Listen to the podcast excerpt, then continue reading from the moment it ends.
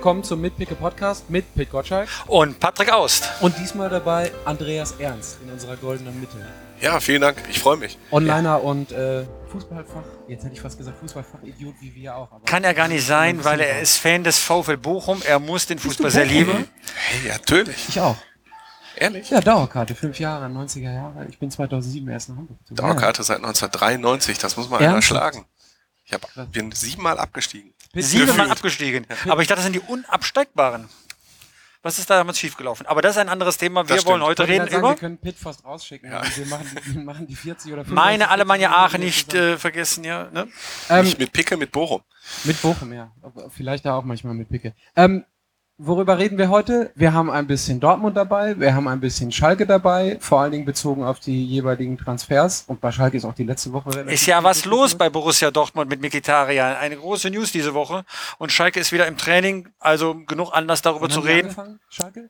Ähm, die haben Montag, Dienstag Leistungsdiagnostik gehabt und gestern war das erste Training mit Ball auf dem Platz. Leistungsdiagnostik. Ja, so heißt das. Ja, und ich war erstaunt, als unser Kollege Elmar Redemann zurückkam und der Markus Weinzierl hat als Trainer sofort losgelegt und macht das, was ich eigentlich von jedem Trainer erwarte. Er kontrolliert seine Spieler, ob die auch ordentlich trainieren und hat einen Mast aufstellen lassen am Trainingsgelände des FC Schalke und eine Kamera verfolgt jetzt jedem Spieler, was er so treibt während des Trainings, sodass ihm da nichts mehr durchflutscht, dass dieser Schlendrian endlich aus der Mannschaft rauskommt. Kann ja, man Schlendrian sagen bei Schalke? Kann man sagen, genau. Und ähm, es ist ja nicht so, dass das in der Bundesliga nicht üblich wäre. Herr Christian Heidel hat, als er angefangen hat, erstmal eine Bestandsaufnahme gemacht der Infrastruktur und hat mhm. gesagt, da liegen nicht nur Bayern und Dortmund vor Schalke, sondern auch sehr viele kleine Vereine vor Schalke. Und da müssen wir ordentlich aufholen und das ist halt ein erster Schritt. Aber wie kann das denn sein? Ich meine, das ist ein großer Verein, wahrscheinlich der drittwichtigste Verein in Deutschland, zumindest von der Größe und von der Heidel hat doch bei her. seiner Rede gesagt, der, der viertgrößte in Europa, was die, ich glaube, er bezog sich auf die Mitgliederzahlen. Genau, der Weinziel hat bei ja. seiner Rede gesagt, der zweitgrößte. So mhm. bezeichnen sie sich, weil sie noch mehr Mitglieder haben als der BVB. Ja, ja die haben mehr Mitglieder. Ja. Und äh, aber wieso haben die so etwas nicht? Was haben die in all den Jahren gemacht? Geschlafen. Geschlafen. Schalke hat geschlafen. ja. Ja, wenn das einfach. die Schalke hören, dass die Schalke geschlafen haben. Also ja, Andi Ernst, O-Ton, ich habe nicht gesagt, ich Bezug, bin unschuldig. In Bezug auf diesen Punkt auf jeden Fall, weil das gehört ja, glaube ich, zu einer modernen Trainingsgestaltung dazu. Also bisher war es so, die sind auf den Platz gekommen, haben trainiert und sind wieder runtergegangen. Mhm. Wie ist deine, Ein ja? Ja, ja, ich bin Wie ist deine Einschätzung? Wird der Hünteler bleiben? Ja, er wird bleiben. Bin ich, ich bin doch überzeugt davon, äh, nachdem ich Markus Weinziel auch gehört habe, was er selber gesagt hat. Und zwar hat er gesagt, ich habe sehr viel Respekt, das muss er als ehemaliger Augsburg-Trainer mhm. auch haben, da Klaas-Jan Huntelaar gegen keinen Bundesliga-Verein häufiger getroffen hat als gegen Augsburg. Also er weiß aus leidvoller Erfahrung, wie gut der ist. Ja. Und er schätzt, er schätzt ihn doch sehr. Obwohl er Holländer ist. Obwohl er Holländer ist. Und das hat mich auch überrascht, als er so deutlich gesagt hat, ich schätze Klaas-Jan Huntelaar, ich habe viel Respekt für ihn im Moment, dadurch, dass äh, sehr viele Leistungsträger und Führungsspieler noch nicht im Training sind. Ähm, ist er auch sowas wie der Führungsspieler, der wird ähm, nach China fliegen, so als Kapitän und ich glaube, der bleibt noch. Bleibt der Hünteler, weil man keine Alternative hat oder aus Überzeugung, dass er jetzt sehr ausgeruht ohne Europameisterschaft auf die neue Saison sich vorbereiten kann? Ich würde eher das Zweitere sagen. Mhm. Also weil eine Alternative, man hat jetzt den Embolo gekauft, man muss jetzt auch mal sehen, welches ähm, System Herr Weinziel einübt mit seinen Spielern, mhm. wie Hunteler da reinpasst oder nicht. Also ich glaube. Äh, Auf welcher Position könnte Embolo mit Huntela zusammenspielen? Was ist deine Einschätzung? Ja, Embolo kann, äh, so wie ich, ich habe ihn jetzt noch nicht so häufig spielen sehen, aber ähm, er ist ja schon eine Alternative für vorne, für die offensiven Positionen. Und da muss man halt nochmal gucken, ob Sané bleibt oder nicht, wo er sich dann einsortiert. Das wird mhm. sich dann in der zweiten Hälfte der Vorbereitung Ende Juli, Anfang August entscheiden. Wir müssen ja die Chance nutzen, dass wir einen Schalke-Experten hier am Tisch sitzen haben.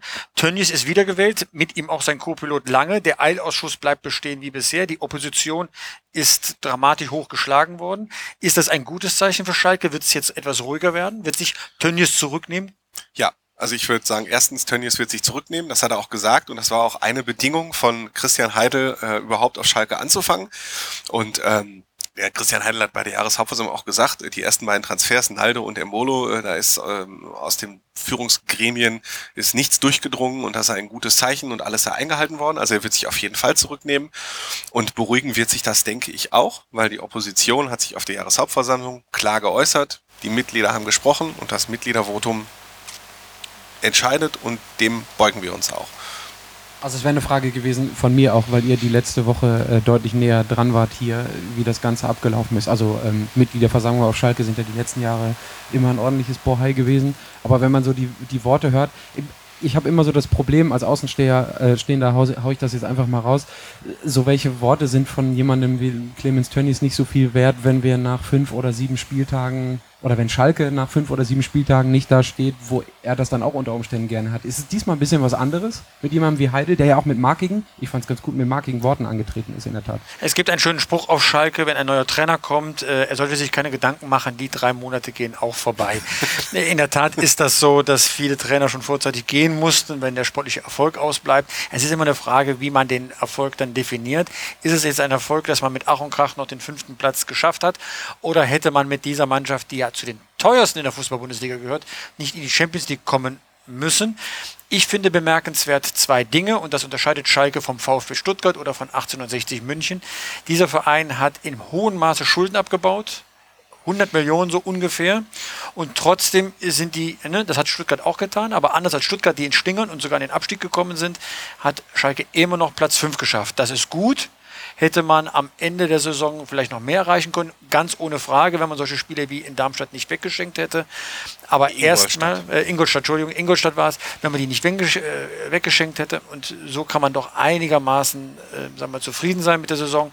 Jetzt mit dem neuen Trainer, mit der neuen sportlichen Führung rund um Heidel sind natürlich auch die Ansprüche gewachsen. Und da bin ich schon tatsächlich gespannt, ob Tönnies ähm, die Ruhe bewahren kann, die er versprochen hat. In der Vergangenheit hat er da schon mal ähm, Ausnahmen in eigener Sache in Anspruch genommen. Eine Frage habe ich noch. Ähm, Sané kann sich ja jetzt bei der EM zumindest bisher noch nicht so wirklich auf einem großen Plateau ähm, beweisen oder zeigen. Äh, was ist euer Gefühl? Also Andi, was denkst du? Ist der noch, ähm, also geht da noch einer ran im Laufe der Transferperiode? Auch wenn man sieht, dass Embolo jetzt gekauft wurde? Glaube ich schon. Also ja. versuchen, versucht, Versuche wird es geben, auf jeden Fall. Ob er dann auch wirklich geht, ähm, wird sich zeigen. Und ich als Schalke-Reporter muss natürlich auch sagen, der wird auch bei der EM noch eine Rolle spielen. Also das Gefühl sagt mir auch, ich habe jetzt die deutsche Mannschaft ja im Gegensatz zu euch immer live im Stadion äh, sehen können. Glückwunsch dazu. ja, ich freue mich auch jedes Mal drauf. Äh, und Sanés Fähigkeiten waren noch nicht gefragt, weil bisher hat die deutsche Mannschaft den Gegner dominiert, vielleicht nicht immer die beste Torausbeute gehabt, aber es war auch keine Gefahr nach hinten. Viermal zu null gespielt. Den Sané bringt man, wenn man nicht mehr weiter weiß. Dann wird er dort Akzente setzen. Die Nerven dazu hat er. Aber da, das wird die Gegner noch überraschen. Vielleicht ja schon jetzt gegen Italien. Und was seine Zukunft auf Schalke betrifft, äh, wenn Schalke ihn noch verkauft, wird es einen Rekordumsatz geben, der ungefähr 270 Millionen beträgt. Das ist ein guter Grund, da 40 Millionen einzusacken. Ich glaube schon, dass sich Schalke darauf innerlich vorbereitet, dass das nächste Supertalent den Verein verlassen wird.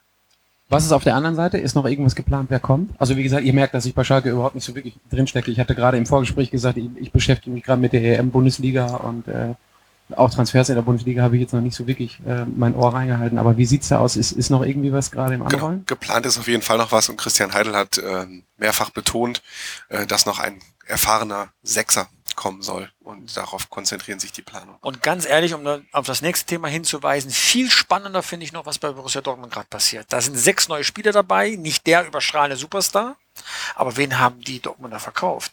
Da geht ein Weltmeister mit Mats Hummels für 35 Millionen.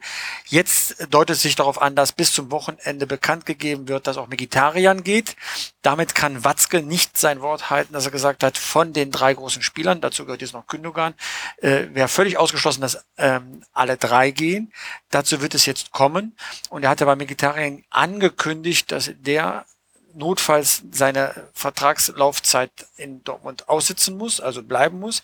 Davon nimmt er jetzt Abstand und wie ich finde auch aus einem guten Grund. Mkhitaryan ist ein Schlüsselspieler und da wird eine große Umwälzung, eine große äh, Umbesetzung stattfinden bei Borussia Dortmund. Das wird eines der äh, spannendsten Projekte werden in der neuen Fußballsaison. Seht, seht ihr es so, also die Wahrscheinlichkeiten ausgedrückt bei euch beiden? 80 Prozent Vegetarier geht? Oder äh, 100 Prozent. 100 Prozent? Würde ich auch sagen, Beide. ja klar. Okay.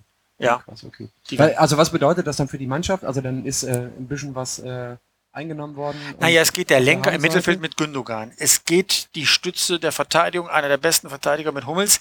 Und jetzt geht noch auf der, äh, sag mal, der Antreiber, der Angreifer, der unter Tuchel aufgeblüht ist, Mkhitaryan. Da fällt eine ganze Achse in der Mannschaft weg. Viel interessanter sind, äh, ist jetzt, wie Reus, der bleiben muss, und Aubameyang, der bleiben muss, wie die darauf reagieren, weil diese Mannschaft wird in dieser Zusammensetzung, wenn Mkhitaryan auch noch geht, nicht wettbewerbsfähig in der Champions League sein. Womöglich reicht es noch zu einem der vorderen Plätze in der Bundesliga. Aber wen holt Borussia Dortmund mit den fast 80 Millionen, die sie jetzt da eingenommen haben, in die Mannschaft, um doch nicht nur junge Talente zu holen, die so 18, 19 und ein bisschen Tralala machen, sondern die tatsächlich eine gewisse Qualität auch in diese Mannschaft bringen, um ganz vorne zu spielen, weil das Stadion mit 80.000 Leuten möchte auch zufriedengestellt werden. Ist da schon irgendwer im Anflug? Habt ihr das schon? Also erstmal ist Mkhitaryan noch nicht weg, ne? Also vielleicht So, täuscht sich die Runde jetzt gerade auch. in. Also eigentlich ist er so weg, wie ich glaube, der wirklich, dass es nur noch eine Formsache ist. Okay. Aber um mal bei den öffentlichen Statements zu bleiben, äh, an der Stelle ähm, müssen jetzt die Gremien eingebunden werden. Das wird an diesem Wochenende passieren. Montags ist Training, Montag ist Trainingsauftakt bei Borussia Dortmund, Montag glaube ich, ne? So, und dann will man klare Sache haben, damit der Trainer auch weiß, wie er planen kann. Und dann hat man Zeit bis zum 31. August, diese vielen Millionen, die man auf dem Konto hat, auch zu investieren. Da muss man jetzt mal abwarten, wie es mit der Europameisterschaft läuft, wer da noch in sich in den Vordergrund spielt.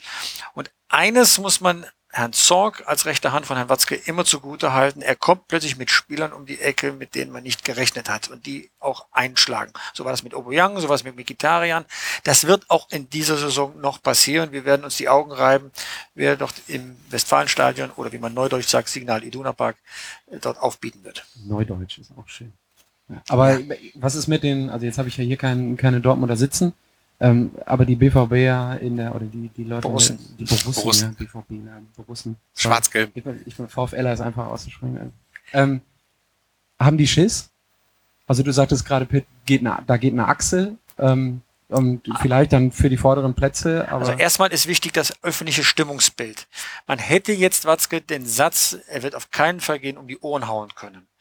Aber weil sich Mkhitaryan nachvollziehbar raus erpresst hat aus dem Verein, indem er Druck macht, indem sein Berater dann auch öffentlich von diesem Angebot von Manchester United gesprochen hat. 42 Millionen Euro mindestens möchte Manchester United für ihn bezahlen. Sagt, sag mal, die öffentliche Meinung in Dortmund, Reisewillige sollte man ziehen lassen. Mit diesem Geld kann man eine Menge anfangen. Es ist ein Rekordtransfer. Noch nie hat Borussia Dortmund so viel Geld für einen Spieler mit einer Vertragslaufzeit noch von einem Jahr bekommen. Ich glaube, in der ganzen Bundesliga hat es das noch nicht gegeben. Selbst Toni Kroos, als er von Bayern München zu Real Madrid gewechselt ist, als Weltmeister, ganz jung, hat 25 Millionen nur gekostet. Also, wenn man da nicht zuschlägt, äh, dann weiß ich auch nicht. Ich finde, es ist die richtige Entscheidung und das setzt sich gerade als Meinung auch durch, glaube ich, in Dortmund. Am Ende des Tages sind wir dann ja hier doch noch im Ruhrgebiet, ne? Von wegen äh, so ein bisschen. Pragmat Sollte man die pragmatisch denken, ja. Also, und so überragend ist er nun auch nicht, der Mkhitaryan, als dass man sagen kann, für diese eine Saison äh, verzichten wir auf 42 Millionen. Das wird wirtschaftlich wert, das ist ein Unsinn. Ich finde, das ist von Herrn Watzke eine Wende, aber die ich sehr gut nachvollziehen und deswegen auch gut heißen kann. Okay. Sollen wir zum Spiel am Samstagabend kommen? Oh ja. Gerne. Viertel, Viertelfinale Deutschland-Italien in Bordeaux, wie mir gerade vor der Sendung nochmal gesagt wurde, dass nicht, dass ich mich wieder vertue. Ähm, ich muss gestehen, ich fange einfach mal Hab ich schon an. gesagt, dass ich da sein werde? Du bist wieder da. Ja, dann haben wir wieder ein Drittel Wollen wir die Anteil. Karten nicht tauschen? Gerne. Nützt nur nichts, weil die Person bezogen ist. Hi. Also das kriegen wir ja, bei euch vielleicht noch eher, aber wir beide kriegen es auf keinen Fall. Könnt ihr, dann hinterher, könnt ihr hinterher auf jeden Fall auskriegen. Ich habe so ein bisschen in mich reingehorcht und ich habe überhaupt keinen Schiss. Also so von wegen Angstgegner und all diese, diese Sachen, die jetzt kolportiert werden. Weil ich einfach ähm, ausgehend von jemandem wie Toni Kroos und auch den, den anderen Leuten, die dann doch genügend Führungsspieler für mich sind, das Gefühl habe, dass wir eher so in der Situation sind, ähm, wie das letzte Mal, als wir gegen die Italiener rausgeflogen sind im Halbfinale. Die müssen sich irgendwas überlegen, wie sie uns, und ich spreche da jetzt im Offensiven, dam, dam, damals hatte man, ähm, äh, na, Toni Kroos, der an wem versagt An? Pirlo. An Pirlo, Entschuldigung. Ja, in die Manndeckung Auf gehen musste, ja. Ja, genau. Und ähm, heute ist es den Groß, den man einengen muss und vielleicht noch zwei, drei andere da vorne. Deswegen sehe ich Italien eher in der Bringschuld. Und wenn ich so die, die offensiven Optionen gesehen habe, auch im letzten Spiel nochmal, dann wird mir da eigentlich eher weniger bange. Also ich, obwohl ich vorher getippt habe, Viertelfinale, also Ende für die deutsche Mannschaft, sehe das ziemlich positiv gerade. Also wie ist eure Grundstimmung erstmal? Also ich habe die deutsche Mannschaft ja noch nicht im Stadion gesehen und äh, Live am werde, TV. ähm, sehe es aber genauso wie du. Also ich äh, Redaktionstippspiel 2-0, Halbzeit 1-0. Steht felsenfest, würde Ja. ich jetzt mal sagen, oder? Also den größten, den größten Fehler, den Löw machen könnte, wäre den Fehler von 2012 zu wiederholen. Damals hatte die deutsche Mannschaft eine Ausrichtung, wir kümmern uns um unser Spiel und der Gegner muss sich nach uns richten.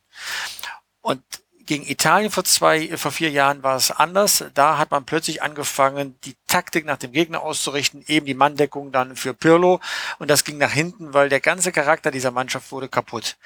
2014, wir erinnern uns an das Brasilien-Spiel, war dieselbe Befürchtung da. Ich weiß noch genau, wie Mehmet Scholl sagte, jetzt sucht nicht irgendetwas, was nicht da ist und ändert die eigene Spielweise, sondern spielt das aus, was ihr könnt. Und siehe da, das hat die deutsche Mannschaft gemacht und ist dann mit 7 zu 1 historisch aus diesem Spiel rausgegangen.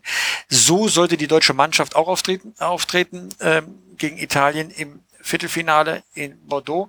Und das hat der Bundestrainer in der Pressekonferenz auch relativ deutlich gesagt. Interessiert nicht, was in der Vergangenheit gewesen ist. Er hat seine Lehre daraus gezogen. Er wird sein Spiel aufziehen. Und dann spielt die jüngste Mannschaft des Turniers gegen die älteste Mannschaft des Turniers.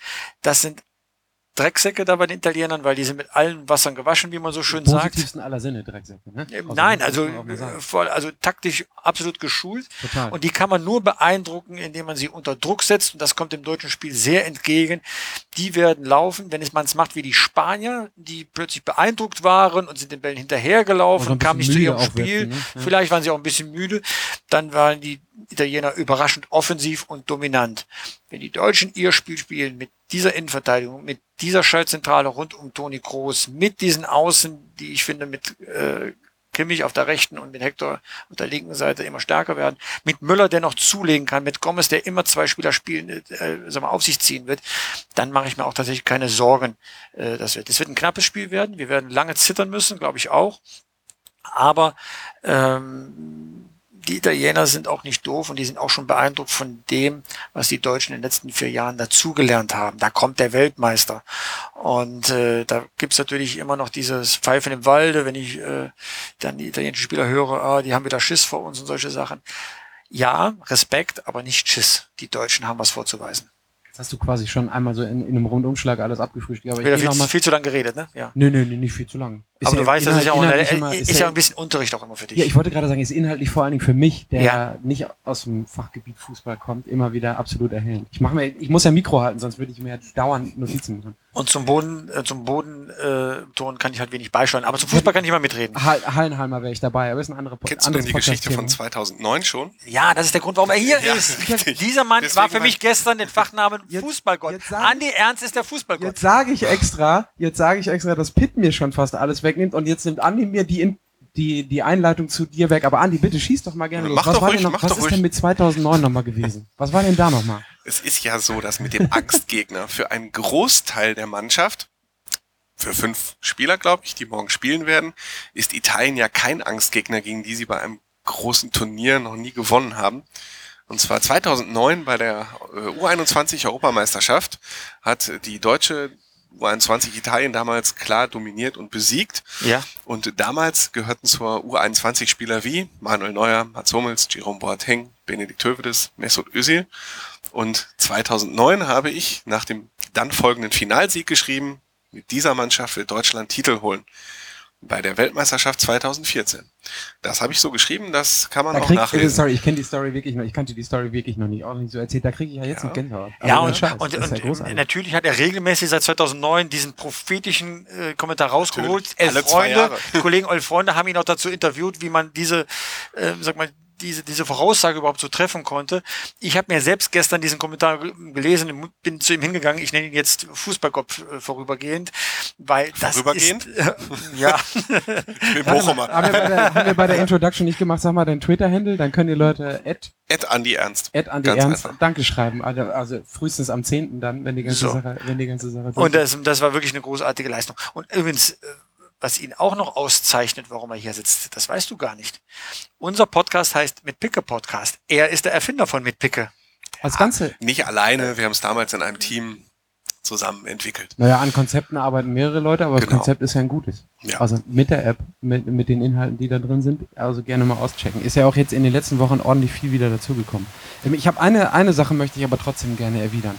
Ähm, Pitt sagte das gerade, obwohl es nicht darauf gemünzt war, die alten äh, Säcke da hinten drin. Da sind ja schon ein paar Leute dabei, die 2009 schon Weltmeister waren bei den Italienern, die jetzt so allmählich in Richtung ähm, Rente schielen. Also Buffon ist, glaube ich, 38. Die komplette Ja, der, der Innenverteidigung. denkt aber nicht an die Rente. Der wird, noch drei Weltmeisterschaften spielen. Naja, wenn er, wenn, wenn er immer noch schafft, so schön an die Latte zu springen wie die Ja. letzten Wochen über, dann ist das, äh, ist es super. Aber da sind ja, das ist, sagt, das ist das älteste Team, aber die Innenverteidigung ähm, oder die Verteidigung größtenteils aus Juve, das ist so 35, 33, 36, die sind ja schon ziemlich abgezockt. Also ich bin genau der gleichen Meinung, dass wenn Deutschland die gut bespielt und beschäftigt, dass die ähm, älteren äh, Semester dann irgendwie ab der 65., 70. Minute auch merken, dass sie Meter machen mussten. Also wenn Deutschland sie laufen ist das, was Spanien eben überhaupt nicht geschafft hat, was ich auch dachte, was sie zumindest versuchen.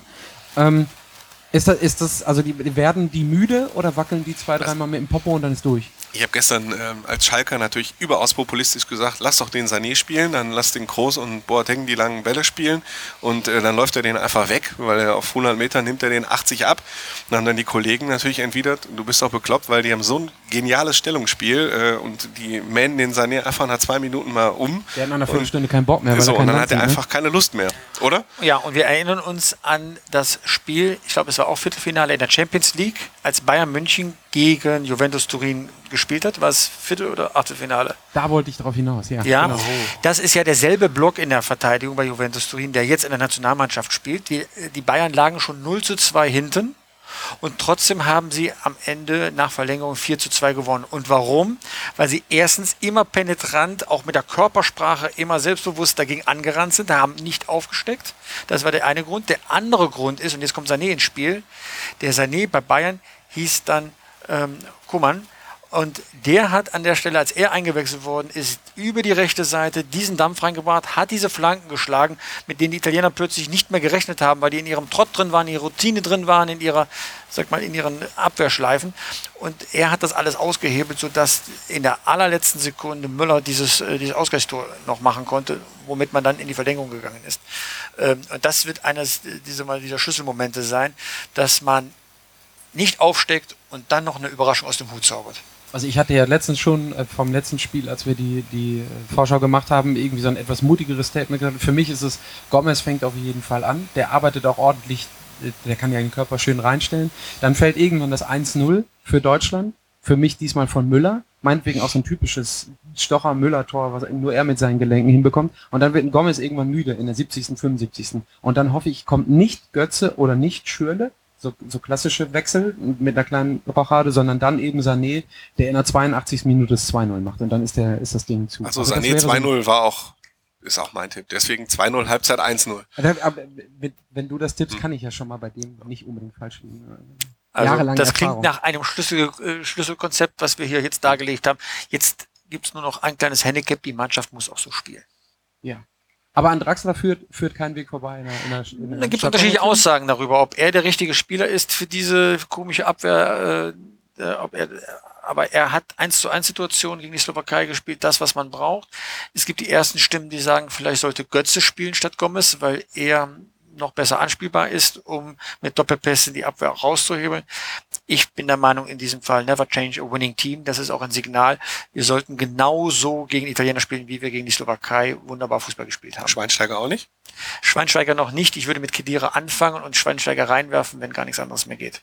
Gar nichts anderes mehr geht. Schön. Dann gucken wir mal auf die andere Seite. In der Offensive bei den Italienern, so Pelle und Eder, ähm, Respekt und mehr nicht, weil wir auf Boateng und äh, Hummels uns, verla uns verlassen können. Also der hat schon ein gewisses Kaliber, dieser Pelle, ja, also auch von der Statur her. Aber wenn er vor Boateng steht, das beeindruckt den auch schon. Okay, gut. Ähm, dann gucke ich nochmal wegen der Italiener so einen kleinen Schritt zurück. Die, ähm, was mich überrascht hat gegen Spanien beim letzten Spiel, ist, dass die so unheimlich offensiv angefangen haben. Wobei ich hinterher nicht mehr genau wusste, ob die Offensive angefangen haben oder ob die Spanier einfach selber nichts gemacht haben, keinen Druck gemacht haben. Was meint ihr, wie, wie das jetzt gegen Deutschland ist? Also ich halte ich halt die deutsche Abwehr für deutlich stärker als die spanische und ich halte die deutsche Offensive auch für ein bisschen variabler und spritziger jetzt als die ähm, als die spanische im letzten Spiel war. Aber so von von der Grundausrichtung her er konnte ich, ich glaube der Spiegel hat das geschrieben, sorry muss ich mal sagen, gekonnte Taktik nach dem nach dem Spanien-Spiel, dem muss man ja auch ordentlich mal ein bisschen Respekt zollen. Also was zaubert der aus dem Hut oder wie stellt der auf? Also ich würde das jetzt mal ausschließen, dass das von Anfang an Okay. so läuft. Also die deutsche Mannschaft. Also die. Italiener analysieren ja den Gegner und die haben natürlich genau gesehen, dass die Spanier über ihren Zenit sind. Und diese Phase, wo die nur ein bisschen Tiki-Taka spielen wollten, den Ball hin und her schieben, da haben die Italiener gesagt, da ist das richtige Mittel, auf Angriff zu setzen und die erst gar nicht in dieses Tiki-Taka-Modus reinkommen zu lassen. Und die Spanier, weil sie halt über den Zenit sind, äh, waren damit überfordert, da etwas gegenzusetzen. Das ist bei den Deutschen anders. Die Italiener haben schon Angst, wenn sie dann offensiv werden, dass die mit ihren schnellen Leuten mal eben überfallartig vor dem, vor dem italienischen Stor stehen.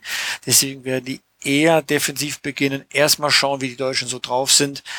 Und äh, in dieser Phase sollte Deutschland die ersten Zeichen setzen. Ich glaube, dass ein ganz schnelles Tor fällt. Ganz schnell. Zack, 1-0. Durch wen? Also äh, Andi hat Deutschland. gesagt 1-0 zur Halbzeit, 2-0 Endergebnis. Ich bin auch bei 2-0 Endergebnis. Bitte.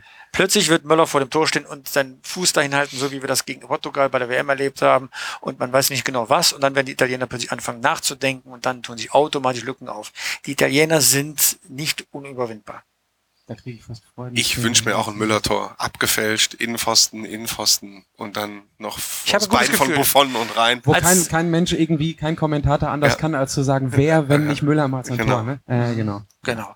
Also ich glaube, die Italiener können froh sein, ins Viertelfinale gekommen zu sein. Die haben ein bisschen zu überschwänglich gefeiert. Die haben ihr Turnierziel erreicht. Die Deutschen waren noch hungrig, als sie das 3 zu 0 äh, abgefrühstückt haben. Das sind so kleine psychologische Dinge, die man beobachten kann. Ähm, bei der Aus als feststand, wer der Gegner ist, war ich ein bisschen irritiert, dass die Italiener sind. In meinem Account hatten sich alle für Spanien ausgesprochen.